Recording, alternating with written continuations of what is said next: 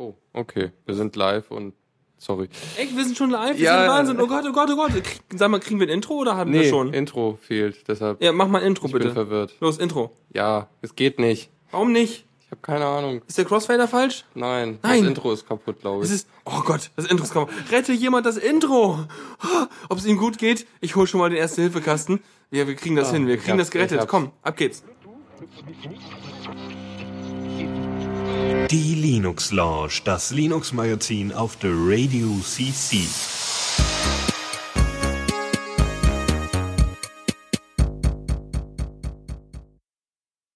So, jetzt aber. Ah, viel besser mit Intro. Ja, und Linux Lounge und so. Ja, erstmal herzlich willkommen zur 116. Ausgabe der Linux. Wie heißt das Ding? Linux Lounge. Juhu. Alles klar. Heute mit Chaos und Themen. Wir haben ganz viele Themen, beziehungsweise du hast Themen und ich äh, bin total gespannt. Du hast Das, heute, das ist doch immer gut gespannt ja, sein. ja, auf jeden Fall. Du hast heute deine Hausaufgaben gemacht, ich wie immer nicht. Äh, von daher, hm, Okay, steigen wir mal ein, oder? ja. Neues aus dem Repo. Yes. Okay. In Sehr zwei cool. Sekunden das Fenster zugemacht. Was hatten wir denn gerade für, einen- für, einen- für einen Bumper? Äh, Weißt du das auswendig? Weil der ist jetzt schon Oh. in diesem da. Äh, nee, nee. Ach so, doch, richtig. Neues aus dem Ah, Stimmt. ich bin völlig durcheinander. Ja, Alles klar. Gut. Äh, hier, Kernel und so. Kennt man ja. Nutzt man vielleicht. äh, der Linux Kernel 3.11 ist draußen. Aha. Ich, Und ich habe letztens erst geupdatet auf 3. Punkt- Ich habe sogar 3. Punkt- 10.10 vielleicht? Ja, nee, 10, irgendwas. Ich habe nämlich mit Kernel rumgespielt, ne? Ich habe, wow, ich habe das Mikrofon verrüttelt, aber ich habe auch mit Kernel rumgespielt und zwar habe ich mir gedacht so, oh, ich brauche mehr Realtime. Mehr Realtime für mein Linux-Desktop, weil mein Streaming-Programm-Zeugs immer äh, abgebrochen ist, das letzte Mal, ich es probiert habe. Und habe jetzt die etwas mehr Realtime-Version von meinem Kernel kompiliert und habe festgestellt, es gibt sogar eine wirklich harte Realtime-Version, wo wirklich die äh, Programme mit zugesicherten Latenzen arbeiten können, was halt für so ein, so ein Live-Audio-Gezeugs wie Jack sehr gut ist. Aber dafür braucht man ein extra Kernel-Paket. Oh. Ja, das Problem an so einem extra Kernel-Paket, also jetzt nur um kurz diesen Einwurf zu machen, normaler Kernel kein Problem, ne? Da machst du deine In- Nvidia-Driver rein, damit du deine Nvidia-Grafikkarte benutzen kannst, wenn du nicht irgendwie Bock auf so einen Nouveau-Treiber oder sowas hast und geil 3D willst. Okay, gut. Aber äh, das Problem an diesem speziellen RT-Kernel ist, dass sobald du versuchst, den Nvidia-Treiber zu installieren, meint er so, ne, also wir bei Nvidia mögen kein RT, äh, mit dem Treiber laufen wir schon mal gar nicht, geh weg. Äh, Und dann denke ich mir so, ja, äh, WTF, dann brauche ich halt einen zweiten Kernel. Und jetzt brauche ich auch noch eine zweite Xconf und pff, jetzt wird es kompliziert. Aber ich mache das irgendwann noch. Hm. Ah, ja. Da, schön. Ja, also ich mache das so, ich installiere Ubuntu Studio, das bringt direkt einen Realtime-Kernel mit. Ja, aber ich, ich, da, das ist wahrscheinlich auch schon richtig eingerichtet mit dem nicht so 3D-artigen, äh, äh, ich weiß nicht, was, was für ein X-Treiber hatten das hier? Du hast ja keine Nvidia-Karte, oder doch? Äh, Intel.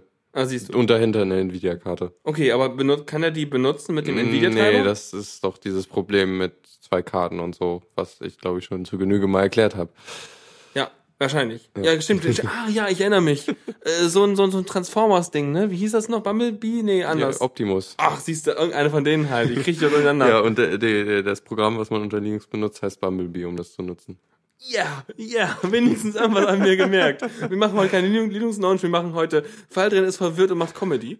Aber du wolltest das mit dem Kernel erzählen, es gibt neun. Äh, genau. Und es sind so viele Sachen, dass wir nur die Hälfte äh, an, andingsen können oder behandeln können. Ja. Und vielleicht ist auch vieles nicht so spannend, irgendwelche Treiber-Updates und so. Okay, aber gibt's irgendwas, was, wo man sich denken würde, da ziehe ich jetzt direkt einen Nutzen draus und den sehe ich auch? Ähm, ja, vielleicht. Also, na, obwohl, also so Arbeitsspeicherauslastung wird man wahrscheinlich eher weniger mitkriegen, es sei denn, man hat keinen Swap. Äh, denn es ist jetzt so, dass der Kernel, wenn er irgendwie sagt, ja, ich will mal Daten aus dem Speicher, Arbeitsspeicher rausholen und in den Swap, dann probiert er vorher erstmal die Sachen zu komprimieren Ähm, und damit Platz zu schaffen. also das, das heißt, er benutzt, äh, er komprimiert den Kram im Arbeitsspeicher, Ja. damit er keinen Swap benutzen muss, weil, weil es schneller ist, den Kram zu komprimieren, als auf so ein langsames Medium wie eine Festplatte oder so zurückzugreifen. Genau. Eigentlich eine geile Idee. Mhm. Geht aber auch nur, wenn du so viel Prozessorpower über hast, ne? Ja. Beziehungsweise die haben ja auch Kompressions. Ist eigentlich schon Kompressionsgedöns in der Hardware drin? Ich weiß das gar nicht. Also ich glaube, es ist einiges schon in der Hardware. Also ich weiß, dass Verschlüsselung drin ist, weil man es immer braucht. Also AES, S-Boxen-Dinge sind in Hardware gegossen. Aber ähm, bei Kompression weiß ich es gar nicht. Ja, aber ist lustig, ist cool. ja, ziemlich schick. Ja, und eigentlich. Deus meint gerade, dass macOS das auch schon seit 1 bis 2 Versionen macht. Ähm, also scheint gar nicht so bleeding edge zu sein, sondern eher so, die machen das auch, aber hey. Ach, bis Windows das hat. Was für ein Ding? Wie heißt das System? Kenn ich nicht. ja, was haben wir noch? Was Ja. haben wir noch? Hier, Grafiktreiber haben irgendwie diverse Updates gekriegt. Mal wieder der hier ähm, AMD-Treiber, der irgendwie doch recht aktiv war in letzter Zeit. Das, Aha. der kann jetzt irgendwie besser Strom sparen. Ähm, also ich, ich habe immer das Gefühl, es gibt von diesen diversen Treibern immer so einen, einen offiziellen so äh, und einen, einen, der von der Community gemanagt wird. Hat AMD auch so ein Doppel, Doppelsystem? Äh, Weil, weil sonst wäre wieder spannend, welcher. Ja, doch, auch. Okay. Also es geht da, glaube ich, um den freien Treiber. Allerdings ist der freie Treiber bei AMD recht weit. Also sie haben sich halt lange gar nicht um das System gekümmert und äh, irgendwie dann doch ganz gut aufgeholt inzwischen gegenüber Intel äh, und Nvidia und so. Mhm. Und ja, in diesem Fall, ich meine, im Kernel ist natürlich dann der freie gemeint. Ähm, ja, Aber genau. 150 Patches? Achso, das, ach, das ist das gesamte, die, die Genau. gesamte Patch-Sammlung. Ja. Okay. Und damit kann der, kann der Kernel dann hier dieses Dynamic Power Management von den AMD-Karten. Boah, das klingt total gut. Macht das, dass mein Lüfter leiser dreht? Wahrscheinlich. Okay, also ich finde ich finde sowieso immer spannend, wenn man sich überlegt, äh, klar, mein Kernel bei mir ist irgendwie mittlerweile 3,2 MB groß oder sowas, wenn man ihn irgendwie fertig gemacht hat, das Binary davon. Aber dass da halt alles drinsteckt an diesen, also bis auf ein paar Module und so, was der halt braucht, um diesen ganzen Treiberkrempel hinzukriegen. Ja, ist schon irgendwie ganz cool. Ja, also drei, also Grafiktreiber speziell sind, glaube ich, ziemlich komplex. Ja, wobei die ja auch immer in Modulen vorliegen eigentlich. Oder man, man hat die seltenst. Ich meine, meine Audio habe ich auch als Modul, damit es halt ein bisschen aktueller ist als bei den Kernel-Sachen. Aber ja. Ich habe mich letztens übrigens gefreut. Ich habe ja meine, hatte ich die Story erzählt, als ich, äh, nee, hatte ich hier gar nicht erzählt, dass ich meine Parkstationskarte so ewig vergessen hatte. Nee. Ist auch nicht relevant, hat ja nichts mit Linux zu tun. Aber jetzt kommen wir zum Punkt. Bestellt hatte ich mir nämlich eine Webcam und ich fand das ganz toll, dass im Vergleich zu irgendwelchen, ähm, was haben wir denn da, äh, Audiogeräten und, äh, ähm, naja, Grafikgeräten, so eine Webcam sehr intuitiv ist. Modul reinkompilieren in Kernel, Kernel neu starten, anschließend funktioniert.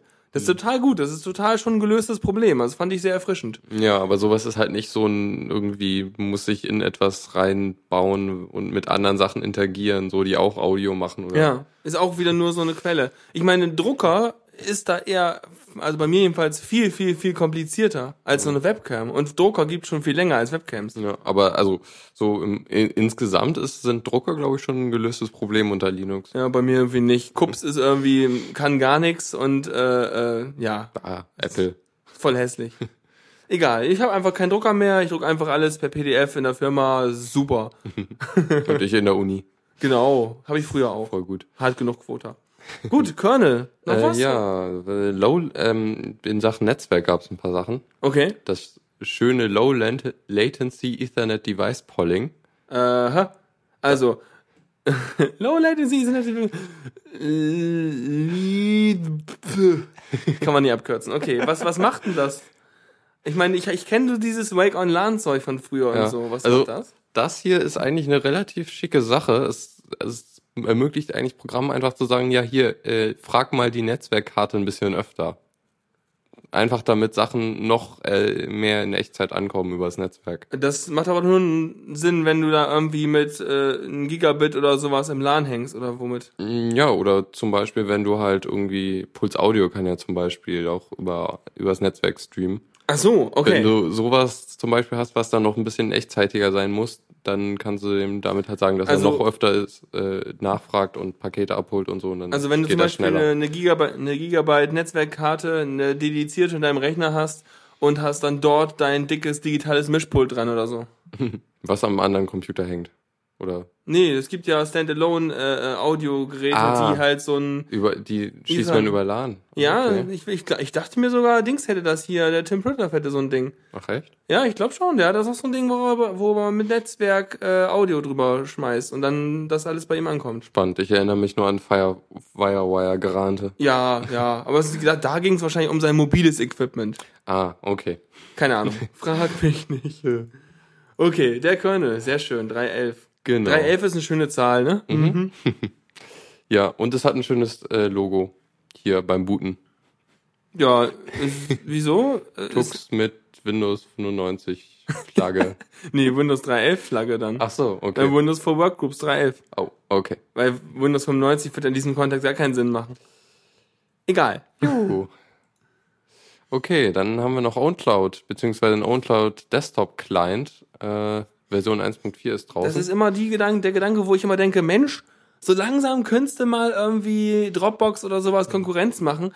Aber als ich das mal ausprobiert hatte, was wieder ewig her ist, klappte das noch nicht besonders gut. ja, ich hatte da auch nicht so schöne Erfahrungen. Vor allem, was mir echt fehlte, war ein Symlink-Unterstützung. Also, dass ich sag, einfach einen Symlink in die in den Ordner, den er synchronisiert packen kann und dann halt. Und der verfolgt er. den, oder was? Genau. Ja. Äh, ging damals nicht. Ich weiß nicht, ob es jetzt inzwischen ging. Hab's jedenfalls nicht rausgefunden. Äh, und ähm, ja, das wäre nur so eine Sache. Und aber also mein Problem ist auch, also das wäre natürlich leicht gelöst, indem man einfach äh, auf einem vernünftigen Server hostet, aber so ein ah, Uncloud auf einem PHP-Hoster, so, also ein Webspace, das ist dann nicht so schnell. Ja, ja. Ja, ach. Es, es, es ist schon ein bisschen schmerzhaft. Ich meine, mh, PHP, ne? Kann ich nachher auch noch was drüber erzählen, wie schlimm PHP ist. Aber grundsätzlich, ich meine, das Schöne an OwnCloud ist ja erstmal Weisheit auf PHP-Basis, ist, dass du es im Prinzip überall installieren kannst. Aber wenn du halt wirklich da Performance abverlangst, dann ist halt, äh, ja, eher so das PHP-Zeug das Bottleneck. Und, ähm, hm. Aber ich fänd's halt cool, wenn irgendwie, äh, wenn das Ding mal so gut wäre. Und dann ist ja der nächste Punkt, dass auch irgendwie mo mobile Apps und so ein Kram vernünftig gehen, um vernünftig seine OwnCloud mit dem Handy und mit dem Gedöns irgendwie zu synchronisieren, ne? Ja, das wäre schon echt schick. Ich glaube, sie sind da auch irgendwas dran, aber so richtig vielversprechende Stimmen habe ich noch nicht gehört, die sagten, boah, das geht alles. Ja, also ich höre auch irgendwie von manchen Leuten, die mögen OwnCloud gar nicht. Also so von wegen schlimme Software. Naja. Ja, hier, also äh, äh, von wegen performt PHP nicht okay für zwei bis fünf User. Ja, nee, es geht auch darum, dass die Dateien verarbeiten und krempeln, ne? Also das hängt dann nicht nur vom User-Hub, sondern davon, ob du jetzt gerade irgendwie ein Verzeichnis mit zweieinhalbtausend Dateien äh, da hochladen willst mit dem Client. Äh, dann braucht der einfach mal schon mal signifikant länger und es wird komplizierter, als wenn du irgendwie eine Dateikopie machst per Netzwerkkopierungszeugs.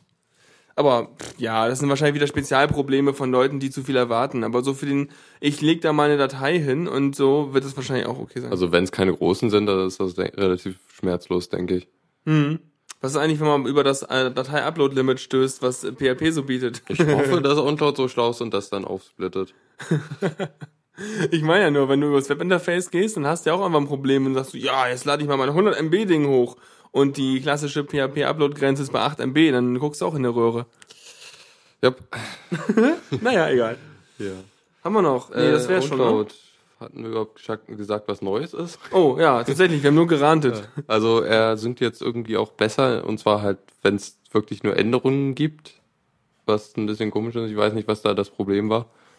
Also, naja, irgendwie haben sie es jetzt besser hingekriegt und er singt jetzt nur noch, wenn wenn es irgendwie wirklich Änderungen gibt. Wenn es nötig ist. Ja, ist gut. Und es gibt eine Fortschrittanzeige und eine äh, berechnete Dauer, wie lange es noch dauern wird. Wahrscheinlich. Ja. ja, hier, also Deus sagt gerade, er kann nichts mit aufsplitten und so, man setzt einfach das Limit hoch. Aber angenommen, du bist halt irgendwie bei so einem Google-Provider, hast irgendwo da deinen Webspace und äh, kannst gar nichts ändern an der PHP-INI, dann äh, hast du mal echt ein Problem, glaube ich. Ja. Da. Wenn du da irgendwie äh, gar nichts ändern kannst, dann ist es echt doof. Ja, jammern, genau. Rumheulen. Ja. Okay. Mi, mi, mi. Aber das, genau, äh, Band, Bandbreite? Genau, man kann jetzt auch sagen, dass er nicht die volle Bandbreite nutzen soll beim Down- und Upload. Und äh, das ist auch schon mal ganz schön. Ja, so, das, kommt gerade in WG-Situationen total gut. Mhm. Ja, dann hat man nämlich äh, weniger äh, Stress Ja. mit seinen Kollegen. Ja. Ja. Gut, dann Download durch. Äh, es gibt jetzt wiederbelebte Leichen, nein, so kommt es mir vor. Rhythmbox 3.0. Und dann denke ich mir so, hä, was? Rhythmbox gibt's noch? Ich habe das eine Weile lang ja benutzt für meinen Musikkrempel, aber äh, ja ewig nicht mehr. Und äh, tatsächlich, es gibt eine 3.0. Es gibt doch nur super selten mal irgendwie Versionsupdates von dieser Software. Und ich dachte schon, die wird gar nicht mehr weiterentwickelt. Ja. Und also für, für so ein Major Release haben die echt wenig neue Features, finde ich. Ja. Also es Gibt Screenshots eigentlich? äh, bestimmt irgendwo. Okay, aber die haben quasi nichts Neues. So, die haben unterstützen ein paar mehr Tags irgendwie. Den Composer Tag können sie jetzt. Uh, also hallo, ich kann dir mal G-Music Browser zeigen, ne? Was das alles für Text kann, da, da schlackern die mit den Ohren. ja. Aber es gibt keine Screenshots, es Nee. gibt nur Textwüsten. Na gut. Ja. Ähm, genau, Plugins können jetzt Python 3. Wow. Ja, äh, was Wahnsinn. gab es noch irgendwie? Playlisten werden anders gespeichert und so. Aber irgendwie, ja, haben sie jetzt nicht so viel Neues und irgendwie sind die da auch am Ende der Fahnenstange, habe ich so das Gefühl. Ja, ich glaube auch, ich weiß nicht, ich, es gibt so viele Music Player, ich glaube auch einfach, dass das Konzept, wie das Ding funktioniert, zu sehr, also weiß nicht, ich, ich wüsste jetzt keine Nische, wo das Ding besonders gut performen würde und andere nicht besser. Casual User. Ja, aber kommen die nicht auch mit Clandestine oder sowas gut klar? Äh, Clementine? Clementine. Ach verdammt, das, das andere wäre der Wikigeeks-Player gewesen. Ja, jetzt habe ich's. Clandestines, der unauffälligste Musikplayer der Welt. Spielt die Sachen nur ganz leise ab. genau. Und zeigt auch nicht an, was er abspielt. Hat gar keine GUI, versteckt sich immer nur in der ist, Tray. ist, ist, ist, ist wie so ein iPod Shuffle, ne? Nur für deinen Desktop. Oder nicht mal für deinen Desktop. oh je. Albern, aber ja. Ah, yeah. Ja. Ähm, oh, und was Rhythmbox jetzt auch hat, ein Fortschrittsbalken. Ganz wichtig. Boah, wofür? Äh, für Import zum Beispiel. Irre. Oder irgendwie Okay. Sachen kopieren und so. Ich erinnere mich noch an Musikplayer, die den Fortschrittsbalken missbrauchen als Fortschrittsanzeige bei Musikabspielen. ist auch furchtbar. Ja, ah je, ah je. Aber Clementine ist echt schön. ne? Ja, der doch, der ist nett. Hm. Benutze ich aber auch nicht, aber der ist, der ist gut. Der hat, glaube ich, einen ganz coolen Zufallsmodus. Ja, und also und schön hier online äh, Sachen sind drin. Irgendwie Soundcloud kann man durchsuchen und direkt abspielen und so. Das ist ziemlich cool eigentlich. Mhm. Ja, sweet. Gut. Ja, dann sind wir durch damit. Ja, hat echt irgendwie keine Features. Nee. Ganz kurze News. Ja. Äh, Foto XX. Ich habe erst gelesen, Photox. So, what? Was ist das denn? Ist das irgendwas zum, zum irgendwo in die Bilder spritzen und dann gehen da Falten raus oder so? Aber Foto, das ist auch wieder noch ein, Mus noch ein Audio, äh, Quatsch, Audio, Musik. Ich suche echt, mein Kopf ist so kaputt heute. Wer das noch nicht gemerkt Bildbearbeitung. Bildverarbeitung, danke, ja. Bildermanager, richtig. Habe ich noch nicht von gehört. Ich bin ja letztens erst auf Digicam umgestiegen. Von daher ist mein Bedarf gerade gedeckt. Aber was, was kann der denn gut? Der kann Katzen in Bilder montieren. Ja, das ist eins der neuen Features, äh, das sogenannte Mesh-Up. Ich dachte Katzenimport oder so. Ja, also du kannst quasi Collagen bauen. Oder Okay. beziehungsweise du hast ein Hintergrundbild und darauf kannst du Dinge dann drauf tun. Und der macht sowas mit so, so einer Art äh, äh, Freistellen da oder. Ja, ja, du kannst irgendwie dann die Ränder ausblenden und so Geschichten. Oh ja, nett. Egal, was, was das Ding ist halt auch wieder ein Fotodings. Äh, ist das jetzt so für die, die, die, die Heavy-User mit ihren äh, ganzen RAWs gedacht? Oder? Eher weniger. Also äh, es kann RAW und glaube ich ganz gut, weil es benutzt zwei RAW-Libraries. einmal UF-RAW und einmal DC-RAW. Äh, kann, ja, also es ist eigentlich relativ simpel gestaltet. Du hast halt, kannst ein Bild anzeigen und dann hast du links eine Werk Werkzeugleiste und kannst äh, Dinge verändern. Es ist eher einfach gehalten, würde ich Okay. sagen. Also ich habe jetzt nicht so viel damit rumgespielt. Es ist dann irgendwann abgestürzt, als ich äh, den Voodoo-Modus probieren wollte. ja, es hat Voodoo getan, ist abgestürzt. Du warst nicht würdig. Genau. Okay. Ja. Aber es scheint wohl ganz recht viele Features zu haben und solche Sachen wie halt zum Beispiel dieses Mashup-Ding ist wohl Mhm. eher, also kennen jetzt kein anderes Programm, was das hat. Natürlich kannst du es mit GIMP-Bordmitteln auch machen, aber da musst du halt ein bisschen äh, Ja. versierter sein. Musste halt wieder ein bisschen GIMP an Pro sein, so ein bisschen. Mhm. Na gut, warum auch nicht? Aber ich wüsste jetzt nicht, warum ich das benutzen will, aber vielleicht kann man das ja mal angucken oder sowas. Weiß ja nicht. Jo. Na gut. Es nutzt wohl auch irgendwie nicht äh, weder. Okay, vielleicht nutzt es Qt, aber dann sieht's echt hässlich aus dafür. Also es benutzt nichts, was hübsch aussieht, meinst du? nee. Ja, also KDE ist es. Ja, egal. Ja, äh, war noch Du irgendwas? wolltest noch was einfügen, glaube ich. Ja, mache ich gleich. Okay, cool. Newsflash. da ist er aber ein bisschen Trigger-happy, ne? Ja, ich bin me- meine rechte Maustaste, die Arme. Also, du wolltest sagen, wir machen jetzt einen Newsflash, ja? Genau. Gut. Weil ich höre hier die Jingles nicht, weil die Lautsprecher viel zu leise sind. Macht aber nichts. Ja, ähm, was haben wir denn Neues? Es gibt neue Bugs im Kernel mal wieder. Und zwar einfach, indem man USB-Geräte, Oh, USB. indem USB-Geräte sich schlecht verhalten. Ja, das gibt's aber öfter. Also der Kernel, ne, ich will nur ganz kurz nochmal erinnern an einen Vortrag von vor, den ich immer wieder zitiere, wenn es um Hacking und äh, Privilege Escalation und Code ausführen und so ein Kram geht. Man erinnert sich noch ganz kurz an den Kongressvortrag, auf dem gezeigt wurde, wie die PlayStation 3 äh, aufgemacht wird. Und dort wurde es auch über einen USB-Bug gemacht. Dort haben sie nämlich ein Gerät reingesteckt, was so tut, als wäre es ein USB-Hub und irgendwelche Geräte enumeriert und angibt, äh, wie viel es kann und dann dabei diesen Enumerationsheader, äh, den das dem sozusagen USB-Controller dann mitgibt, viel zu lang macht, sodass er damit gleich noch einen Speicherbereich mit überschreibt. Und das erinnert mich auch so ein bisschen daran hier, ne? Ja, also es ist im Grunde eigentlich recht ähnlich. Wir, äh, letztendlich geht's auch auf, also erstmal so, da hat ein Chrome OS-Entwickler äh, mit USB-Geräten herumexperimentiert und dabei halt zwölf Lücken direkt im Kernel gefunden. Und eine davon ist halt eine ziemlich schwere Lücke, mit der man dann halt äh, wirklich einen Buffer-Overflow kriegen kann. Und das geht halt damit los, also ist, äh, Mach's doch mal auf. ja, Jetzt erinnern wir uns doch nicht mehr. ich hab's doch so schön zusammengefasst. Ja, ich weiß. Nee, ähm, okay, also es geht halt darum, dass irgendwie so ein USB-Gerät wird halt immer wieder, sch- schickt halt Daten an den Kernel.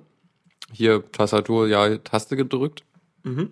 Und äh, diese Reports, Genau, die Berichte da, ja. genau, da gibt's halt immer IDs und die irgendwie die, also oder der ein so ein Report, der so ein, das so ein USB-Gerät an den Kernel schickt, darf halt irgendwie nur 256 Einträge haben, maximal. Okay, also es sind sozusagen so, so, so, ja. Also ein- so ein Report hat halt irgendwie ein Datenfeld. Und ein Datenfeld kann Einträge haben und die Länge Ja. ist begrenzt. Genau, und wenn du halt, wenn es halt länger ist, dann äh, ja, schreibt da halt, hat er halt einen Überfluss. Nein, Sir, das ist so nicht vorgesehen, das können Sie nicht tun. Äh, und sie tun es dann trotzdem. ja, Und dann fallen die um. genau. Und das ist halt, also der hat das mit so einem Entwicklerboard für USB-Geräte gemacht. Face Dancer. Ich würde sagen, das könnt ihr auch zu Hause. Hier das Entwicklerboard. Das Ding ist halt, es gibt noch ein kleineres Mikro, einen kleinen Mikrocontroller, der irgendwie Größe von USB-Stick hat. Ja, wie praktisch. Ja, Den genau. kannst du einfach irgendwo anklemmen, merkt keiner. Ja, äh, sowas ist halt dann ein Angriffsvektor. Das ist sowieso immer, das ist so immer mein, mein, äh, mein Albtraum, ja? Dass irgendwann mal irgendwer in meine Wohnung schleicht und irgendwo hinten an meinem Rechner noch ein USB-Device reinpackt, was dann irgendwie Dinge mit meinem System macht, so Tastatureingaben, äh, äh, Rootkits installiert, sonst was, weil so ein angeschlossenes USB-Device kann eine ganze Menge. Immer so, uah, nicht, dass irgendwann mal irgend so ein Ding da hinten steckt. Ähm, Eigentlich müsste man immer jedes Mal, wenn man einen Rechner anmacht, erstmal paranoid nachgucken, aber so paranoid bin ich dann doch nicht. Oder halt das sagen, nur, nur genau die USB-Geräte erlauben, die man selber hat. Ja, vielleicht so eine Art Filterbacken äh, machen für die äh, für die IDs. Da gibt's ja immer so eine Vendor und so eine Gerät-ID. Oder halt irgendwie nicht, obwohl kann man so ein äh, Entwicklerboard irgendwie äh, raus identifizieren. ja, Das ist anhand halt, dieser IDs halt. Du hast ja immer einen so ein so ein so ein ach- also zwei zwei vierstellige Hexadezimal äh, Strings. Der eine gehört irgendwie zum Vendor und der andere gehört zum Product. Und darüber machst du ja auch zum Beispiel solche UDEV-Regeln, äh, wie jetzt welches Gerät behandelt wird. Und ich denke mal, darüber kannst, könntest du sowas wahrscheinlich auch blacklisten in deinem System, dass nur die Dinger benutzt werden, also whitelisten konkret, nur die Dinger benutzt werden, die du kennst. Aber jedes Mal, wenn du von irgendwem einen USB-Stick anschließen willst, musst du natürlich erstmal das in die Whitelist äh, temporär erweitern. Ja, genau. Oder du machst halt eine Blacklist mit den ganzen äh, Entwicklerboards. Ja, du weißt, äh, ja, aber du weißt ja gar nicht, was es da gibt. Und du kannst ja auch, du kannst als Entwicklerboard kannst ja auch irgendeinen Header senden. Du kannst auch Stimmt auch irgendeine wieder. Product-Geschichte senden, wenn du erstmal USB kannst. Hier. Okay. Wobei, dann kannst du natürlich auch den Header senden von deiner Tastatur. Verdammt! ah. Okay, okay. Da Okay. kommen wir nicht raus aus der Nummer. Ja, also nicht Gab was schön. Schönes, ja. Ja. Politisch. Ja, also voll politisch. Ja. Und dann auch noch von Intel. Genau. Das ist Hammer. Die haben sogar ein bisschen Gewicht, weil die können ja was. Mm, Genau, in Intel so Grafikchips beziehungsweise Prozessoren sind ja doch eher äh, äh, verbreiteter und gerade die Grafikchips sind doch unter Linux-Usern beliebter, weil sie doch echt gut funktionieren. Äh, und das Intel-Management hat sich mal hat äh, hat eine Entscheidung durchgesetzt und zwar dass Support für den Xmir, also Mir ist ja dieser Grafikserver-Gedöns, äh, was von Canonical kommt da, die Ja. das böse Wayland. Genau, genau, wollte gerade sagen. Ja, und Xmir ist halt das äh, Ding, so halt ist, ist ein modifizierter X-Server, der halt dann über mir läuft und äh, dann halt X, äh, X Programme, die den X-Server brauchen halt. Also es ist so eine Art Kompatibilitätsmodus für mir, Genau, oder? Ja, so sieht's aus. Okay. Und da haben, gab's wohl in der Vorabversion von ja, ähm, gab's in der Vorabversion von ähm, äh, von der Intel-Treiber gab's irgendwie da da hatten halt Leute das reingebaut, dass dass er das unterstützt. Mhm. Dann hat halt das Management gesagt, nee, nimmt das wieder raus. So ein Shit kommen uns nicht unter hier. Nimm das weg hier, das, das, das ist blöd. ja, erstmal irgendwie nicht gesagt, warum und so und nur gesagt, ja, das äh, Higher Management hat hat das rausgenommen. Und später kam dann halt noch die Stellungnahme vom, Man- äh, dass halt das Intel-Management die, äh, das, was Canonical da macht, nicht unterstützen will und auch nicht gut findet. Und deshalb äh, jetzt das rausnehmen, was hoffentlich äh, irgendwie so das, oder es könnte das Ende von mir einleiten. Denn Naja. die sind eigentlich schon drauf angewiesen, dass, dass halt irgendwie Treiber dafür laufen. Aber dann hieß es wiederum, meint Dios gerade, dass äh, dann Canonical einfach selbst äh, das machen wird. Äh, ja, bei Xmir ist das noch nicht so schwer, äh, weil das ist halt ein X-Server und das ist halt, sind halt nur ein paar Patches, die man da halt dann reinpatchen muss. Äh, da ist das Problem dann einerseits, dass wenn du irgendwie ein Ubuntu laufen hast und eine neue Version vom Intel-Treiber haben willst, dann musst du das selber kompilieren. Ja, ja, Äh, ist natürlich nicht so benutzerfreundlich. Da können sie ja. aber natürlich auch wieder ihre eigenen binär kompilierten Dinge da irgendwie äh, dir geben, oder? Nicht? Ja, genau, das könnte Ubuntu äh, Canonical Ja. machen. Ähm, was ich aber gut meinen könnte, das heißt natürlich jetzt auch, dass Intel auch keinen Mir-Treiber bauen wird. Und so, wenn sie das eine schon nicht machen, machen sie das andere ja, auch nicht, ne? Und da, also ich, ist glaube ich jetzt nicht, das ist machbar von deren Seite aus, weil äh, Intel ist da glaube ich veröffentlicht so ziemlich alle Spezifikationen von ihren Chips. Aber es ist halt dann noch mal mehr Aufwand als als hier ein paar Patches einzu, einzubauen. Mhm. Ähm, ja, das äh, also das ist halt mal so ein, so ein größerer Partner, der jetzt gegen gegen äh, gegen diese Mir-Geschichte Yes. ist. One down, more to go. Nee, cool. Bin ja gespannt. Ich bin auch gespannt, wann das Wayland-Zeug irgendwie endlich mal, äh, weiß ich nicht. Wird dann alles schneller? Eigentlich schon, ne? Ja, du hast eine Ebene weniger, die ganzen Servergeschichten. Ist eigentlich so, wie, wie, wie wenn man keinen Puls Audio hat, ne? Ich habe keinen Puls Audio. Naja. Ja, Putz Audio ist bei mir jetzt letztens öfters abgeschmiert. So was aber auch. Ja. ja, ja, ja. Interessant, aber dann irgendwie ist mein System so konfiguriert, dass es dann von selber auf Alter oder so. Also der Firefox, der konnte dann irgendwie dann wieder Dinge abspielen. Mhm. Ja, sehr robust. Na gut. Ja, stark. Ja, auf jeden Fall schön von Intel, dass der irgendwie so Management hat gesagt, no. So Grumpy Cat Style Management. Ja. Nope. Gibt's nicht. Das ist auch mal ein sympathischeres Management. Ja. Äh, Wo wir gerade die beiden Themen kombiniert haben. Python meint, bei ihm würde Puls Audio unter Wayland nicht funktionieren. Hier siehst du mal, es liegt sicher an Puls Audio, nicht an Wayland. Hm, wer hat das bessere Karma, hä? okay, dann gehen wir weiter ähm, bei Ubuntu quasi. Äh, und zwar hier München ist ja doch irgendwie. Ja, das die, gibt's dieses, dieses Linux gab's Genau, auch, die ne? sind da ziemlich gut mit gut dabei und auch recht erfolgreich mit ihrem Umstieg da auf Linux und so. Ähm, was sie jetzt gemacht haben, sie legen ab heute, äh, liegen in irgendwie den ganzen Stadtbibliotheken äh, 2000 Linux-CDs rum. Zum Mitnehmen so, Genau. Ja, cool. Das erinnert mich an damals, als die ganzen, als 2007 die ganzen Ubuntu-CDs überall rumlagen und man sich irgendwie einen 100er Karton Ubuntu-CDs bestellen konnte. Das war cool. Da hast du immer so ein ganzes CD-Case gehabt und dann hast du entweder Ubuntu oder Kubuntu oder ich weiß nicht, ob es Ubuntu auch, aber du kannst die ganze Zeit, du kannst einfach hingehen so, ja, ich hätte gerne mal 50 CDs davon. Und meinen die so, ja, für welche Organisation? Dann sagst du irgendwie, keine Ahnung, ein Blümchenverein, irgendwas, und dann hast du ganz viele CDs gekriegt. Und die konntest du dann unter all deinen Kumpels und in, an die, vor allem die ganzen neuen Studenten war das damals. Damals war das mit dem dicken Internet noch nicht so. Und CDs brennen war noch total hip. Damals. Damals! Und äh, da haben die bei uns erstmal bei der Einführung in der Uni äh, kistenweise äh, Ubuntu-CDs verteilt. Das war schon ganz cool. Und Ja, die machen es in Bibios. Ja, heutzutage liegen in der Uni irgendwie hier Linux-Magazine rum mit CDs, die keiner haben will. War auch Okay. schön, irgendwann kam da meiner in die Fachschaft rein und meinte so, ja, hat, hat jemand meine Debian-CD? und dann sagte irgendjemand, ja, guck doch mal bei den Magazinen. Oh je. Ja. ja. Okay, zurück zu München. Ähm, Nach München. Nach Achso, München. nein. 12.4? genau, die äh, auf den CDs sind halt äh, ist Ubuntu 12.4 drauf. Wahrscheinlich ein bisschen kleiner, weil das Standard-Image kann halt nicht mehr auf CDs. Naja, und wahrscheinlich auch wegen des Long-Term-Supports, oder? Ja, genau, das ist halt ein Grund. Also bis 2017 wird das unterstützt. Ja. Und ähm, der Grund ist, äh, weil, also der Hauptgrund ist, weil Windows XP äh, wohl demnächst mal wirklich, wirklich, wirklich äh, keinen Support mehr kriegt. For real, yo. Genau, und zwar äh, Anfang 2014 im April.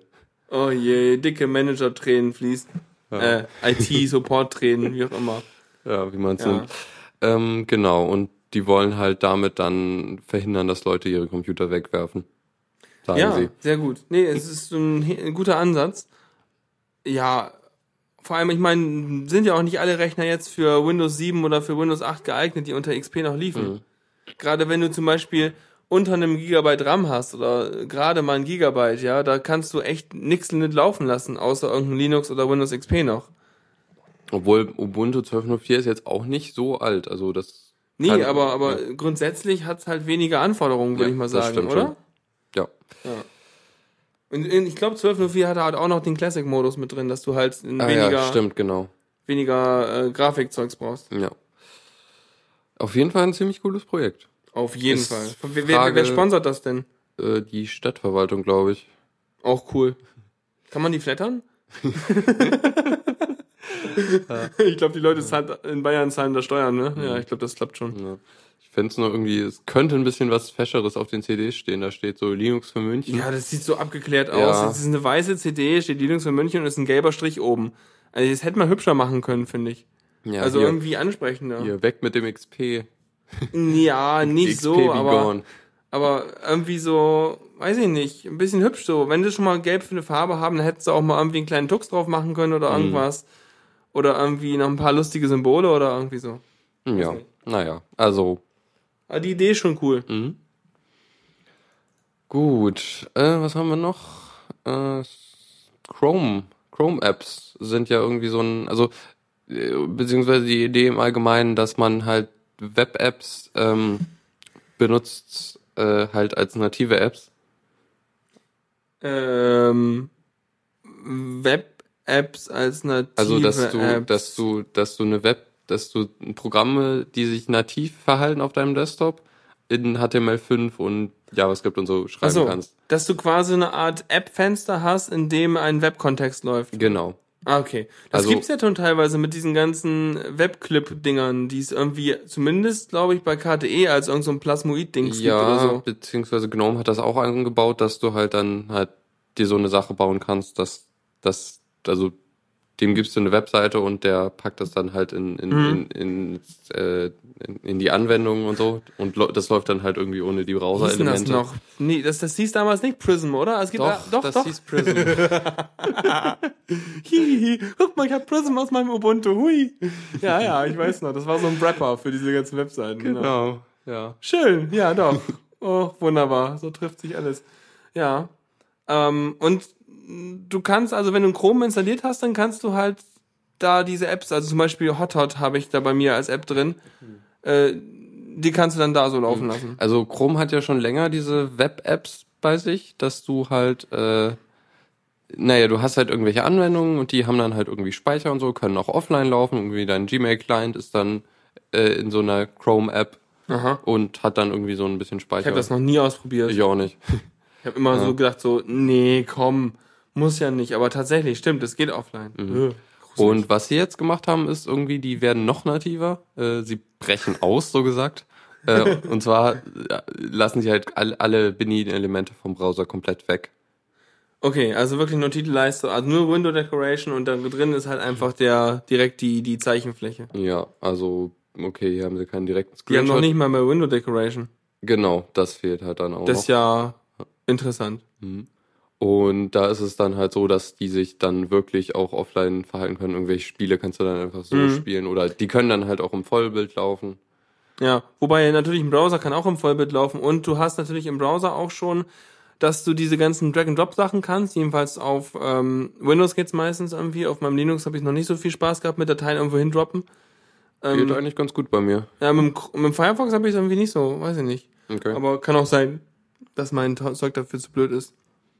Aber ähm, ja, nicht schlecht. Ja. Und irgendwie das, also das ist dann halt irgendwie ein Service, der im Hintergrund läuft, der die Sachen dann auch aktuell hält und so. Mhm. Und die Sachen können sich, ich glaube, sie synken dann auch wirklich alle Einstellungen auf andere Computer und so. Ja, ja. Ich tue ein Betriebssystem mit einem Betriebssystem, so kannst du Updates machen, während du Updates machst, oder was? Ah, ja, ja. Ja, super. Ja, nö, also ist ja, warum auch nicht? Aber ja, Mhm. sweet. Ja. Fortschritt. Also, ja. Ich meine, ist ja auch naheliegend. Du entwickelst halt für eine Plattform und der Browser sozusagen als App-Plattform ist ja sowieso schon seit Jahren so das Ding, was du machst. Wenn du halt nicht wirklich irgendwelchen Hardware, wirklich konkrete Hardware-Anforderungen hast, dass du irgendwelche ex extra Eingabegeräte oder irgendwas bedienen musst, dann, oder irgendwelche krassen Echtzeitanforderungen hast, dann kannst du auch einfach das Ding als Webgedöns machen. Gerade wenn es um Dateneingabe und ein bisschen Datenverarbeitung geht, dann bist du einfach unabhängig vom Endgerät. ja, Das ist und ja du kannst ja schon inzwischen auf immer mehr Hardware vom Browser aus zugreifen. Ja, es gibt ja irgendwie, dass du Spielekonsolen, äh, Quatsch, hier Controller anschließen kannst. Äh, hier Webcam, Kamera, äh, ich, Mikro und Webcam. WebRTC-Zeug, ne? Ja. Äh, hier Bluetooth hatten wir ja letztens, dass der Chrome das inzwischen auch kann. Ja. Ähm, die Maus kon konnte man einfangen lassen, glaube ich sogar. Mhm. Also, dass man halt wirklich die Maus auch so wie bei Quake 3 oder irgendwas so äh, benutzen kann. Alles mit dem HTML-Zeugs, ne? Ohne Flash. Genau. Ja. Flash. Flash hat, also, das ist schon cool, was, also die Alternativen sind schon echt äh, da. Ja. Sweet. Dann gibt's noch Tor. Wer hat denn das Tor aufgemacht? Ja, da gab's, ich weiß nicht, hatten wir das letzte Mal oder so? Das Äh, haben wir, das ist doch gerade relativ Ja, ja, nee, nee, frisch, äh, frisch, aber frisch, die, es gab halt eine, eine Nachricht, dass irgendwie das, der, die Nutzung vom Tor-Netzwerk irgendwie sehr stark angestiegen Ja, ist. hat mal jemand erwähnt. Ja. Ich weiß es gar nicht. Auf jeden Fall hat sich rausgestellt, das ist scheinbar ein Botnetz. Genau. Was ja auch schon vermutet wurde. Ja, praktisch, ne? Also plötzlich haben wir ein Botnetz. Ich meine, das ist halt so ein, so ein krasser Anstieg gewesen. Das konnte jetzt nicht so eine plötzlich zur Vernunft kommende Menge von Menschen sein, die jetzt aufgrund der ganzen Prism-Sachen sich plötzlich dachte, Mensch, ja, jetzt nehme ich ja mal Tor. Sondern äh, es ist halt tatsächlich ein Botnetz, was seine Kommunikation zum Command-and-Control-Server und untereinander irgendwie über dieses Tor-Netzwerk routet und scheinbar diese Onion-Links, die ja irgendwie solche stark verschlüsselten Dinger sind, äh, also auf jedenfalls versteckten, verrouteten Dinger sind, ähm, dann verwendet, um irgendwie Infos weiterzugeben. Ne? Ja, genau so. Wobei ich mir als erstes dabei ja dachte, so, okay, ähm, heißt das jetzt, äh, Tor wird jetzt sozusagen der neue, der neue ähm, Transportation Layer für Botnetze, grundsätzlich? wäre das dann nicht auch ein super Argument wiederum für die Leute, denen Tor ein Dorn im Auge ist, zu sagen, ja, also äh, Tor, ne, das ist doch ihr da, ihr, die ihr Tor-Nodes betreibt, seid doch diejenigen, die die Infrastruktur betreibt, um Botnetze am Leben zu erhalten. Warum macht ihr das? Das ist doch moralisch voll verwerflich. Macht das mal aus. Ja, oder halt versuchen, das zu filtern, obwohl ich weiß nicht, wie fair das ist. Wie was? Also das zu blocken oder halt durch, durch eine Firewall zu. Nee, es würde ja eigentlich schon reichen, wenn die ganzen Leute, die irgendwie Tor äh, Nodes betreiben, sagen würden und äh, abgeschreckt sind und sagen würden, oh nee, also Botnetze will ich jetzt und dann ihre Server ausmachen, dann bricht das Netzwerk zusammen. Ja, allerdings ist es halt trotzdem leichter, zu den Providern zu gehen und zu sagen, hier, filtert das mal. Deshalb, ja, Ich weiß ja nicht, ob das Tor-Zeug, das hat glaube ich auch einen ganz guten Harness. Also es ist ganz gut irgendwie, hätte ich mir gedacht, dass das jedenfalls so wie Torrent-Zeug auch relativ gut so mm, Kapsel drumrum hat, dass man es nicht so gut filtern kann. ja, das, das denke ich halt auch. Aber ich weiß es halt nicht sicher. Also in China können die das, glaube ich, schon. In China? Genau, amerikanische Wissenschaftler haben herausgefunden. Oder aber in China. Ja. Ja, auf jeden Fall fand ich ganz nett, also ganz spannend so, äh, dass es dadurch kam. Und sie wissen noch nicht ganz genau, was das Botnetz macht, aber das finden sie wohl noch raus. Und äh, ja. Ja, aber hm, ich fand halt vor allem diesen, diesen Twist nett, den man daraus drehen könnte, wenn man jetzt irgendwie die Absicht hätte, Tor zu diskreditieren. Aber es ist ja grundsätzlich klar, ne, dass Tor halt einfach sozusagen Freiheit herstellt und Freiheit wird immer für alles benutzt. Das ist auch klar. Also, ja. Mhm, ja, und Deus im Chat meint auch, äh, das geht in China, aber halt manchmal, also Tor ist da, also die sind halt da hinterher und das Ach, in China halt, blocken sie es auch. In der, in der, die große chinesische Wall macht da auch Tor flat. das ist so ein Katz- und Maus-Spiel, weil ich einfach mal. Tja. Na gut. Gut, dann sind wir auch hier durch, beziehungsweise wollen wir darüber noch reden oder ist das eher so? Nee, habe ich noch nicht, brauche ich nicht drüber reden. Okay. Zockerecke. Jetzt Juhu. fragen sich bestimmt alle, äh, oder es fragt sich bestimmt niemand, worum wir jetzt, worüber wir jetzt nicht reden, aber Was? Ach so, Passt schon. ah, nein, nein, das ist vollkommen geheim. Das ist nicht Android 4.4, nein, das ist total geheim. Also, wir sind beim Zocken. genau, äh, Zero AD, was irgendwie doch so ein Zero AD, da denke ich erstmal, es, es wäre irgendwie so eine Art, äh, auch so eine Art Tor, weil ich dann Zero ID verstanden also hätte. AD im Sinne von Zeit. Anno Domini, ne? Genau, ja. Okay, also um Null. Ja. Null im Jahre des Herrn. Was ist das denn? Ist das, das sieht irgendwie ein bisschen aus, als wäre es irgendwie eine Art Age of Empires. Ja, ist so ein Auf Aufbaustrategiespiel. Echtzeitstrategie. Kostet Kostet nichts. nichts? Das Was? ist ein äh, Open Source Spiel. Ich, ich, also ich, ähm, hasse, ich, oh, ich habe heute noch Termine. ja, deshalb das ist schlimm mit diesem Spiel. Geht das im Netzwerk? Äh, ja, ich glaube, es hat einen Multiplayer. Cool. Dann müssen wir das mal spielen irgendwann. Das müsste man auf jeden Fall mal ausprobieren. Das ist natürlich äh, Alpha 14? Genau, Alpha 14. Oh. Das ist halt doch. Es ist schon spielbar, aber es ist halt echt eine frühe Entwicklungsversion. Äh, Man kann da noch spenden oder wie sieht das aus? genau, also eine der News ist jetzt, sie haben eine Crowdfunding-Kampagne angefangen. Sorry, ich quatsch dir ständig okay, dazwischen. Okay. äh, und sie wollen halt insgesamt, oder sie würden gern 160.000 kriegen, Dollar. Ja. Haben jetzt in sechs oder acht Tagen irgendwie 12.000 gesammelt. Aber sie haben gut nur ist. 42 Tage noch über. Ja, allerdings ist das ein Flexible Funding. Heißt Das heißt, also, sie kriegen das Geld trotzdem? sie kriegen es trotzdem. Das ist gut. Ah, das ist prima. Nicht, dass es so ist, so wie beim letzten Mal. Wir wollen irgendwie 36 Millionen und kriegen 12 und nee, geht alles wieder zurück. Genau. Und PayPal macht auch einen günstigen Preis bei den Zurücküberweisungen. Hm. Ja, genau. Cool. Und okay, und gibt's da irgendwie noch ein paar äh, schmackhafte Details? Also, wenn man Anno äh, Age of Empires 2 kennt, ist es einfach so ähnlich oder äh, Ich kenne mich mit dem Spiel selber nicht gut genug aus, um das zu sagen, aber es ist, glaube ich, schon recht ähnlich. Du baust halt irgendwie dein, dein, deine Stadt oder so auf. Oder also es ist halt so, ja, wie gesagt, Zero ID ist halt irgendwie so zwischen 500 vor und 500 nach dem. Okay, also du hast auf jeden Fall schon mal zehn Fraktionen, die man spielen kann. Und äh, ja. Kannst halt dann irgendwie baust deine Sachen auf, irgendwie baust, äh, erforscht Technologien und damit kommst du dann weiter, Ja, kannst Armeen bauen und dann ja. halt gegeneinander kämpfen. Aber wenn man auch das User-Interface sieht, das sieht echt aus wie so ein klassisches äh, äh, Spielchen halt. Mhm. Also es hat halt diesen üblichen Balkenkrempel, wo man halt irgendwie sieht, wie es den ganzen Sachen geht. Aber äh, grafisch sieht's schon mal echt schick aus. Grafisch ist gut, ja. Muss halt auch der Spielkrempel ganz gut sein. Und vor allem das Schöne ist, wenn das natürlich auch so ein offenes Spiel ist und echt gut weiterentwickelt wird, dann hätte ich auch wirklich, äh, könnte ich mir vorstellen, dass es natürlich dann auch äh, entsprechend offene APIs und Zeugs dafür gibt, Mhm. dass man damit eine Menge lustigen Krempel machen könnte. Ja, und soweit ich mich erinnere, ist das auch, also das ist Wildfire, die sind halt, das ist halt eine, eine, eine, eine Entwicklungsbude, die halt das wirklich auch so entwickeln. Also, Cool. also es ist Open Source und trotzdem ist da eine, eine Firma hinter die du, die arbeitet. 12.000, die sie noch noch kriegen werden, ne? Mit dem Crowdfunding, das ist ja auch voll gerechtfertigt. Also ich glaube, ich werfe da nachher auch noch mal was hinterher oder so. Aber vielleicht muss ich Mhm. Ja. es vorher mal kurz spielen und dann werfe ich es hinterher. Ja.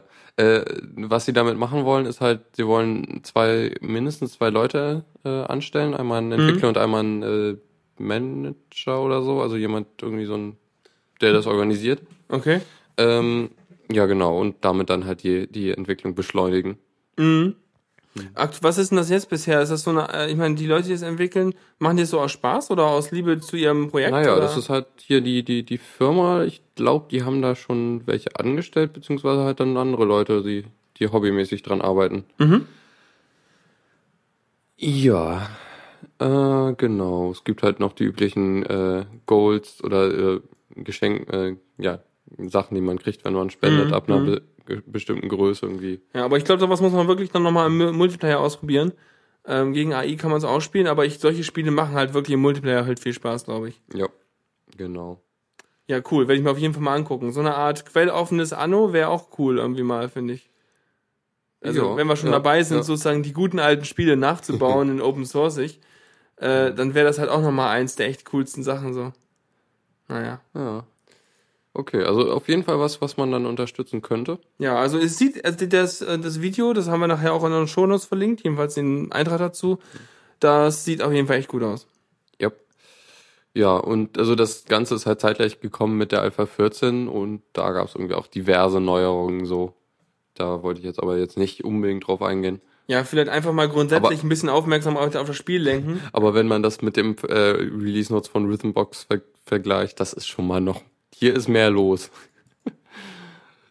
ja, also es ist ziemlich viel passiert. Okay. Dann noch eine, ein kurzer Tipp für, für Steam unter Linux.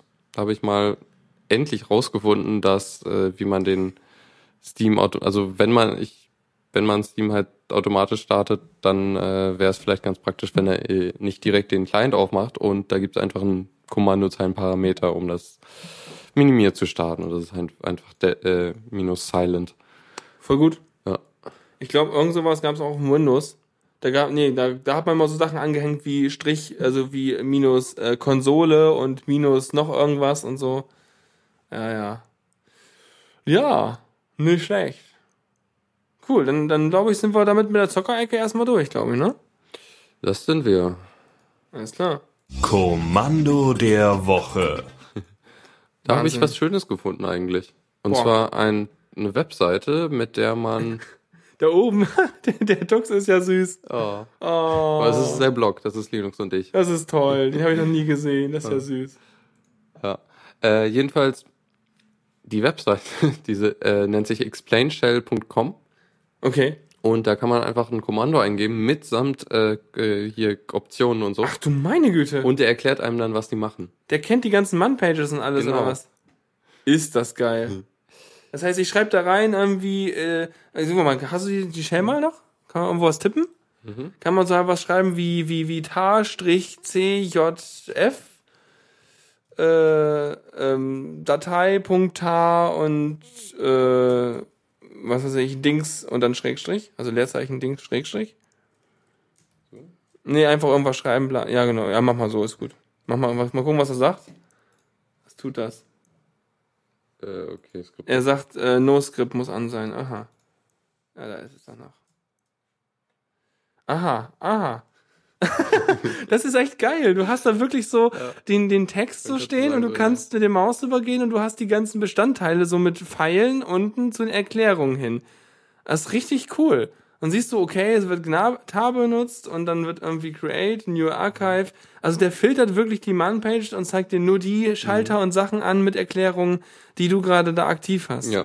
Wäre nochmal spannend, was er alles kann. Also, ob er jetzt auch irgendwie andere Programme kann, die unüblich sind. Naja, muss man halt mal gucken. Also es gibt sicherlich in der Explanation gibt ja ein About und da gibt's garantiert auch irgendwie äh, n, n, was er kann. Und er hat, sagt irgendwie, er hat hier 29.761 Man- Man-Pages. Aus den äh, Ubuntu Re Repositories.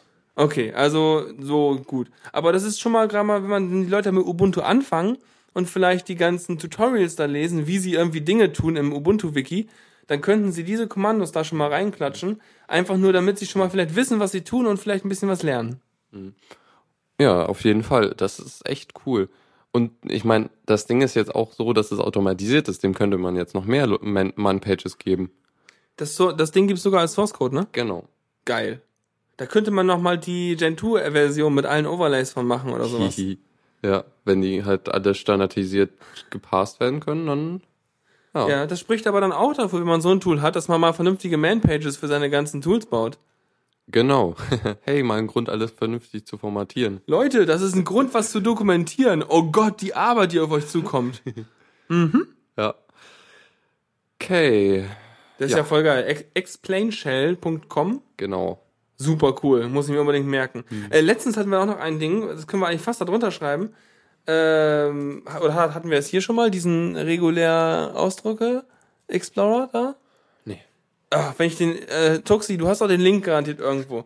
Und zwar ist das ein ganz cooles Tool, das, ähm, äh, da kannst du deinen regulären Ausdruck reingeben und dann, äh, oh Gott. Ja, ich weiß nicht, wie das heißt. Das heißt, es ist ein kurzes Ding. Weiß ich nicht. Nein, nein, so ist es nicht. Auf jeden Fall, da kannst du halt deinen regulären Ausdruck einschreiben, packst unten deinen riesigen String-Krempel drin, in dem du das finden willst. Und während du es oben noch tippst, äh, zeigt er dir unten Statistik an, was du da hast. Und äh, ähm, ähm, nein, nicht das Flash-Ding. Das ist, ich habe keine Ahnung, was ich da meine. Dieses Rec irgendwas, waren sechs Buchstaben. Dieses Ding, Rec irgendwas. War auf keinen Fall Flash. Ähm, jedenfalls, dann gibst du den Kram rein und dann highlightet er dir gleich im Text, was er alles findet. Und damit kannst du halt super cool dann schon mal äh, deine regulären Ausdrücke entwickeln und äh, das rummatchen. Äh, dann klappt das. Ich kann auch auf meinem, ich guck mal kurz auf meinem Tablet in meiner Firefox Browser History. Nee, in meinem Lesezeichen. Warte, warte. Wo sind die Lesezeichen? Da oben. Sehr schön versteckt. Ah, falsche Das hier vielleicht? Ja, genau das. Das ist Flash. Das ist Flash? Ich habe das nie als Flash wahrgenommen. Äh, es ist so hässlich. Und es ist Flash. Und ich dachte, es wäre. Oh Gott. Ah. Ja, dann ist es halt Flash. Scheiß drauf. Bau das mal jemanden vernünftig nach, aber okay. Ah, ich sehe Katzen. Oh, falsches Fenster. Ich glaube, wir sind ziemlich fast durch. Ja. Fast. Das Ding nennt sich RecXR. Ja, aha, sorry, aber Flash, ne? Oh. Schlimm. Ja. Ja, ja. Ich werde drüber hinwegkommen. Mit die Zeit halt alle Wunden. Aber das Ding ist wirklich gut. Wirklich, wirklich gut. Ja, was macht das denn? Ja, du, wie gesagt, du tippst oben deinen Krempel ein, deinen regulären Ausdruck, und es highlightet dir hier im Text schon mal alles, was das matchen würde. Ah. Und es kann, ne, und damit kannst du halt so cool so, äh, zum Beispiel, ich habe ja letztens für die Cute Inbox, die ihr vielleicht kennt, ne? Also ist ein Diaspora-Account, der, äh, ist ein Bot, der postet halt äh, Katzenbildchen. Und das Admin-Interface dahinter, womit man die Katzenbildchen einbaut, da dem schmeiße ich eine URL oder am besten eine ganze Liste von, URL von URLs entgegen. Und das Ding geht alle URLs nacheinander durch und äh, löst die auf, also äh, guckt die Webseiten dahinter an, extrahiert mit äh, regulären Ausdrücken daraus den Titel und das Bild und äh, legt dann halt im Admin-Interface die entsprechenden Einträge an, die dann später automatisch gepostet werden. Und dieses Extrahieren habe ich halt wirklich mit, diesen, mit diesem Tool hier gebastelt, indem ich einfach den Quellcode von der Webseite da reingekloppt habe und dann halt so lange regulären Ausdruck äh, gefummelt habe, bis der mir den entsprechenden, ähm, was ist denn das, Open Graph einmal und einmal Twitter-Card, äh, Image-Gedöns aus äh, DeviantArt, Flickr und 500 Pix rausgesucht hat. Und äh, das klappt ganz super. Also das Tool dafür ist echt gut. Und, Das war mit das? Ja, egal, erzähl mal. ja, äh, das ist nochmal ein Tipp zum Rec, also, weil ich, ich kann so ein bisschen reguläre Ausdrücke, aber nicht so gut. Hat man das nicht auch in diskrete Strukturen gemacht oder so? Bei uns schon.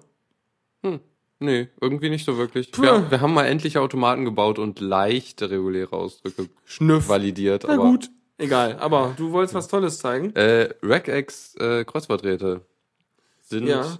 Ich erinnere mich noch, die haben das bei Not, so, Not Safe for Work mit Holgi und Tim haben das mal Ja. äh, äh, erklärt, als sie von da oben wieder da waren. Genau. Und äh, das ist eigentlich, also ist eine sehr schöne Art und Weise, äh, reguläre Ausdrücke zu lernen, weil im Grunde sind es Kreuzworträte, aber äh, statt zu, äh, also statt irgendwelche Begriffe, irgendwelche langweiligen Dinge äh, abzufragen, äh, sind halt, äh, gibt es irgendwie in jeder Zeile und jeder, jeder Spalte halt einen äh, regulären Ausdruck. Und was halt äh, bei für beide, äh, ich glaube, es war was, was genau das, was beide matchen, ist dann das der Buchstabe, der da rein muss, wenn ich mich nicht täusche. Ähm, ja, genau. Und damit kann man, glaube ich, ziemlich gut reguläre Ausdrücke lernen, also die ganzen Grundlagen so. Ja. Also auf, also auf jeden Fall ist das ein Kreuzworträtsel, was man nicht mal eben casual-mäßig ankreuzt, sondern man ist da echt die ganze Zeit hart am überlegen. Also es ist von der, von der Kopfkomplexität her so ein bisschen wie Sudoku, weil man halt die ganze Zeit diverse Constraints im Kopf hat, die man da irgendwie versuchen muss, äh, äh, hier hinzukriegen. Weil man man ist halt selber der, äh, der, der, der Parser quasi. Und ähm, ja, also es ist schon hart. Ja, ja. Willst, wollen wir noch zu Ende moderieren oder willst du das Ding nee, fertig machen? Äh, wir, wir machen. Wenn man, also man kann es echt eine Weile machen. Und es übt auch ein bisschen, weil reguläre Ausdrücke sind echt so ein bisschen das Handwerkszeug, wenn du halt irgendwie äh, ja irgendwelche äh, Zeichenketten verarbeiten willst und dabei mehr machen willst, als irgendwie einen, dir be komplett bekannten String ersetzen willst oder so. Ja. Und vielleicht, wenn man einen Resonator gehört hat, dann weiß man auch, äh, Kreuzworträtsel lösen trainiert nicht das Gehirn, wenn man es zu oft macht. Weil, Ja, aber- weil irgendwann kann man es und dann ist es keine Anstrengung mehr. Ja, und wenn man aber irgendwann sagen kann, irgendwann kann ich dann reguläre Ausdrücke, dann hat man doch trotzdem was gelernt. Genau, hey, das ist doch super, dann kann man voll, Voll gut großartig. Dinge finden. Ja. Okay, Dann, dann irgendwann ist das so ein bisschen so wie beim Film Die Matrix, ne? Wo man dann einfach nur noch auf den regulären Ausdruck guckt und man weiß, ah, das matcht das und das. ja, oder, oder ich weiß nicht, das sind schlechte Hackerfirmen, wo, wo Le- Leute sich einfach nur Nullen und Einsen angucken und dann direkt wissen, was los ist. genau, genau. Ja, da sehe ich schon, da hat jemand, uh, schau dir diese scharfe Braut an. Hey, das ist nur 0 und 1 auf deinem Bildschirm. Ups. genau. Ja. Tipps und Tricks. Völlig unangemeldet. Letzte Ja. Rubrik. Genau. Äh, und ich habe eigentlich einen ja, kleineren, beziehungsweise wenn man es tun will, ist es glaube ich ein bisschen aufwendiger. Jedenfalls, also Bcache und so andere Caching-Sachen äh, hat, hatten wir mal. Das sind halt so Methoden, um halt eine SSD, wenn man halt eine SSD haben will und dann noch irgendwie eine andere Festplatte, dass man die SSD dann als Cache benutzt. Stimmt, hatten wir drüber geredet. Ja, Was Apple auch schon macht mit seinen äh, äh, Fusion Drive. genau. Und Windows kann das auch. Echt? Die können das auch? Ja. Ich bin immer wieder erstaunt. ich bin immer erstaunt, wenn Windows irgendein nü- nützliches Feature eingebaut bekommt. So, weil ich mir immer denke so, huch, oh, die machen was richtig. Ich bin echt überrascht. Ja. Und was ist jetzt neu? Haben sie was Neues oder? Äh, nee, das ist eine, ein Artikel auf Heise und zwar eine, eine Anleitung, wie man statt einem, eine, statt diesen anderen, also statt diesen Caching-Methoden, also Bcache oder die M-Cache, das einfach mit einem Raid machen kann. Aha, okay. Und zwar halt mit einem Raid 1, was glaube ich wirklich nur eine Spiegelung ist, wenn ich mich nicht täusche. Okay. Das heißt, er liest dann vom, vom schnelleren von beiden, oder Genau. was? Okay, ja gut, aber dann hast du aber auch nur einen Speicherplatz in Größe deiner SSD, ne? Äh, das tricksen sie irgendwie raus. Ich weiß aber nicht mehr wie. Also irgendwie haben sie da, kann man das so machen, dass, dass es auch mit einer größeren Festplatte geht. Ja, spannend, okay. Ah, ja, das ist ja, ist ja nur ein kleiner Trick quasi, oder wenn ihr da halt irgendwie Interesse oder Anwendungsbedarf habt, dann könnt ihr euch das ja durchlesen. Genau, also es ist halt nicht, nicht einfach nur ein Raid aufsetzen, da muss man ein bisschen mehr machen. Da steht Raid 1, ja? Ja. Mirroring, Mhm. nicht Raid 0, Deus. Ey, nur weil du fragtest. Wir sind ja hier, wir sind so, so, so live, wir beantworten das direkt, ohne Kontext. Yay. So großartig. Okay, ja, da kann man noch mal was anderes machen. Ich werde demnächst mal auf meinen Computer neu aufsetzen und dann halt auch auf eine SSD. Aber was ich mir, also ich werde es wahrscheinlich einfach so machen, weil die SSD ist halt so groß, dass ich einfach mein Hauptsystem darauf installiere und dann einfach irgendwie Videos und große Sachen dann auslager. Ja. Das ist dann noch mal ein bisschen leichter. Ja, ja. ja ich, also reichst du Rechner aufsetzen, das müsste ich auch mal. Betonung auf müsste. Weil das ist Ich alles muss, so, weil mein, mein, mein System besteht nur noch aus Hardlinks und Symlinks und alles ist irgendwo. Und das Problem an sowas ist, es ist einfach so schwer, vernünftige äh, Backup-Strategien zu machen, weil du deine ganzen Daten über alle Festplatten irgendwo verteilt hast und du überlegen musst, Moment, diesen Ordner, der ist gar nicht da, wo ich ihn immer anklicke, der ist ganz woanders. Äh. Ich habe das Problem jetzt gelöst, indem ich eine 2 Terabyte Platte bestellt habe. Und einfach alles kopiere. Ja, ja. Oje, oje. Ähm, ja. Ja. Ähm, ach ja, genau. Und was das, das RAID löst auch eine andere, ein anderes Problem, was diese Caches haben, nämlich äh, ist, bei denen ist das Risiko da, dass Datenverlust da ist halt. Wenn der Computer abstürzt und Sachen auf der SSD sind, aber noch nicht auf der Hauptplatte, dann sind sie weg. Okay. Und Ja, gut. ein RAID ist halt dann so, der kann das halt noch. Mhm. Nachteil beim RAID ist, äh, Das ist immer ein Software-Rate jetzt, ne? Ja. ja. Und wa- was war der Nachteil? Du kannst äh, äh, schreiben. Er schreibt nicht schneller. Also er schreibt nicht auf die SSD. Äh, äh, doch, aber er, er, sch- er ist immer dann fertig, wenn er auf beide geschrieben Genau, hat. genau. Ne? Aber das Lesen geht halt schneller. Ja. Ja gut, ich meine, ja. Also es ist beim anderen wäre es so, dass er erst äh, auf die SSD schreibt und dann später das Ding umschichtet auf die große Festplatte und damit auch beim Schreiben schneller wäre. Jo. Ich wollte noch ein bisschen rumranten, wenn das noch erlaubt ist. Klar. Und zwar habe ich heute, also jetzt hier mal so Abstraktionslevel einschalten.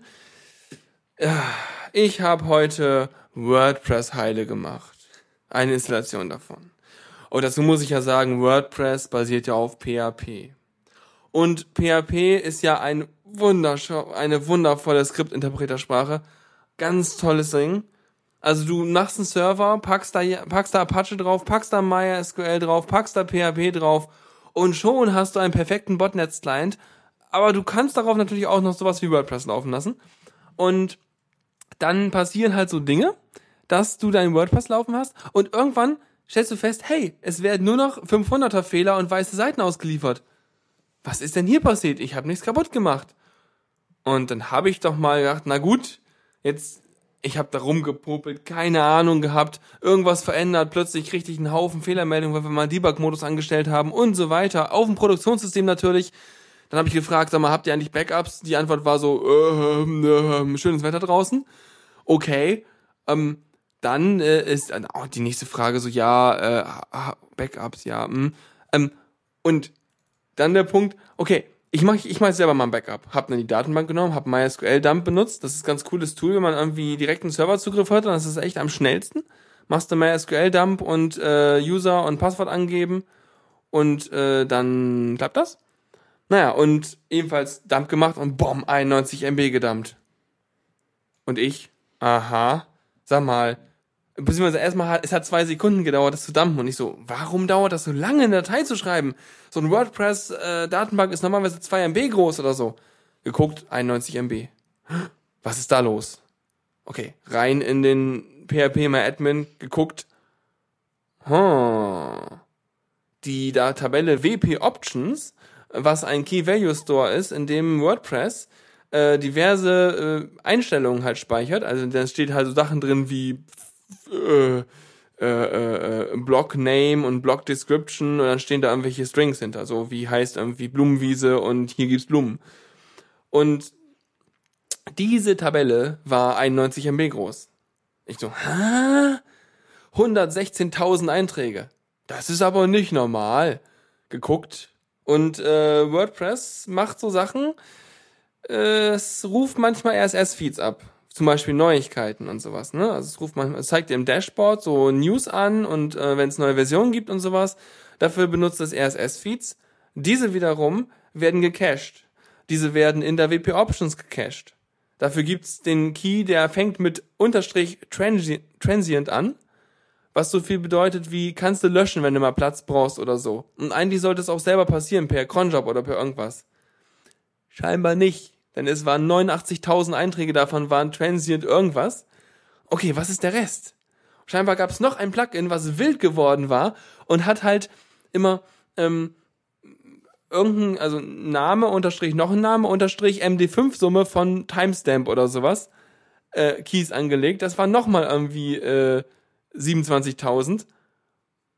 Und am Ende blieben 416 Zeichen, Zeilen über von den 116.000. Und da war die Datenbank gleich ein bisschen kleiner und plötzlich lief wieder alles. Und ich dachte mir so, wuhu. Und dann wusste ich auch, warum es nicht lief. Denn diese ganzen Einträge, die 27.000 Einträge, die hatten als Spalte Autoload auf an. Das heißt, jedes Mal, wenn WordPress irgendeine Webseite darstellt, lädt es alle Einträge in den RAM, alle 27.000, und fängt dann an, die Seite auszuführen. Was äh, dazu führt, dass bei PHP der RAM voll läuft, während WordPress versucht zu starten und dann jedes Mal ein 500er gibt. Und, des, und irgendein Plugin zu deaktivieren hat deswegen geholfen, weil dann so ungefähr drei Einträge weniger geladen wurde, womit ich ganz knapp unter der Grenze war und gerade noch reinkam. Also, oh, es war so schlimm. Es war so, es war so. Ach, so. Und was meinst du, wie dankbar die hinterher war, dass ich das Heile gekriegt habe? Und man, wie dankbar ich war, dass ich mir bei zwei Sekunden Backup-Zeit gedacht habe, wieso dauert das so lange? so, Rand des Tages. Ich hoffe, es hilft irgendwem, der irgendein WordPress administrieren muss. Ich würde mal meinen, die wären dir auch genauso dankbar, wenn es nur ein zwei, ein zwei Minuten auf, äh, Aufräumenarbeit gewesen wäre. So. es war nur zwei Minuten Aufräumarbeit, nachdem ich anderthalb Stunden versucht habe, rauszufinden, Ja. was wirklich der Grund ist. Aber wenn es halt ein einfaches Problem gewesen wäre. Ja. Aber Lektion daraus, macht eure verdammten Backups. Und dann merkt ihr ja schon, wenn die Backups immer, immer, immer größer werden, obwohl ihr gar keinen Content hinzufügt, irgendwas ist schief. Ja. Alles klar, ich würde sagen, dann wäre die Geschichte durch. Vielen Dank. Äh, am- beim, am, am Ausgang gibt's einen Klingelbeutel und äh, ja, ne? ja, dann dich hört man Mittwoch wieder wahrscheinlich. Klar, ich muss bis dahin noch Musik suchen oder ihr schmeißt mir welche rüber, die ich spielen soll. Und äh, ja, ne? Ja, und mich dann wieder am Montag. Alles klar. Es sei denn, ich muss wieder die Espera Night retten. Super, Lukas, komm zum, zur Hilfe geeilt. Bei JC im Anschlag. klack, bam, Stream läuft, alles klar. Oh, ich habe gerade so ein Ghostbusters äh, äh, Ding im Kopf, so so irgendwie IGC im Anschlag und irgendwie Stream hin, Falle auf und äh, Sendung rein oder so. Ihr dürft nicht die Ströme kreuzen. Nicht die Streams kreuzen, oh nein. Oh Gott, oh Gott, oh Gott. Ich glaube, wir hören mal auf, bevor wir nach ausarten. Ja. ja, und was jetzt ich noch, äh, was jetzt nach dieser Sendung kommt, ist die Machtdose vom September. Die, äh, ja, genau, dann würde ich sagen, einfach viel Spaß dabei. Und Alles klar. Wenn ihr Kommentare habt, kommentiert. Shownotes hierzu gibt's dann auch irgendwann. Wann denn? Weißt du das schon? heute oder morgen. Cool.